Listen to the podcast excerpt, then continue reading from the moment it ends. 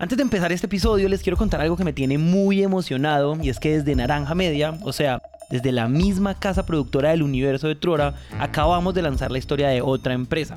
Les hablo del nuevo podcast al estilo Fruana, historia de una startup. Fruana no comenzó con una solución, Fruana comenzó yo como entendiendo un problema. Y más emocionante todavía, podríamos decir que acabamos de lanzar la historia de un hermanito de Trora. Sancho también se reía un montón porque era un solo founder contra cuatro que no se conocían. O sea, cajas en el piso, las cajas también eran mesas, te tocaba armar tu propia silla, era súper chiquito, los devs estaban en la mesa atrás, yo estaba enfrente de ellos, me enteraba de sus problemas de la papa no llegó. Pero este es un hermano re diferente, en un mercado diferente, incluso con unas ideas de cómo se hace esto bien diferentes.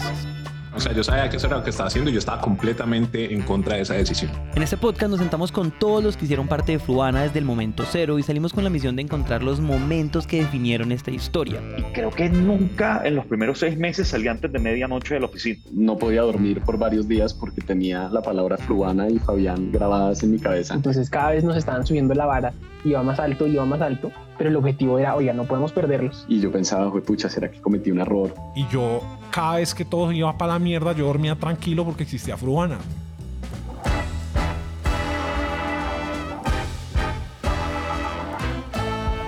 Había un compromiso ahí de no dejar eh, Rappi tirado. Y como te digo, y no solo no dejarlo tirado, sino como no contribuir al deterioro y, y potencial quiebra. Lo encuentran como al estilo Fruana, historia de una startup en Spotify, en Apple Podcast o en donde sea que escuchen podcast.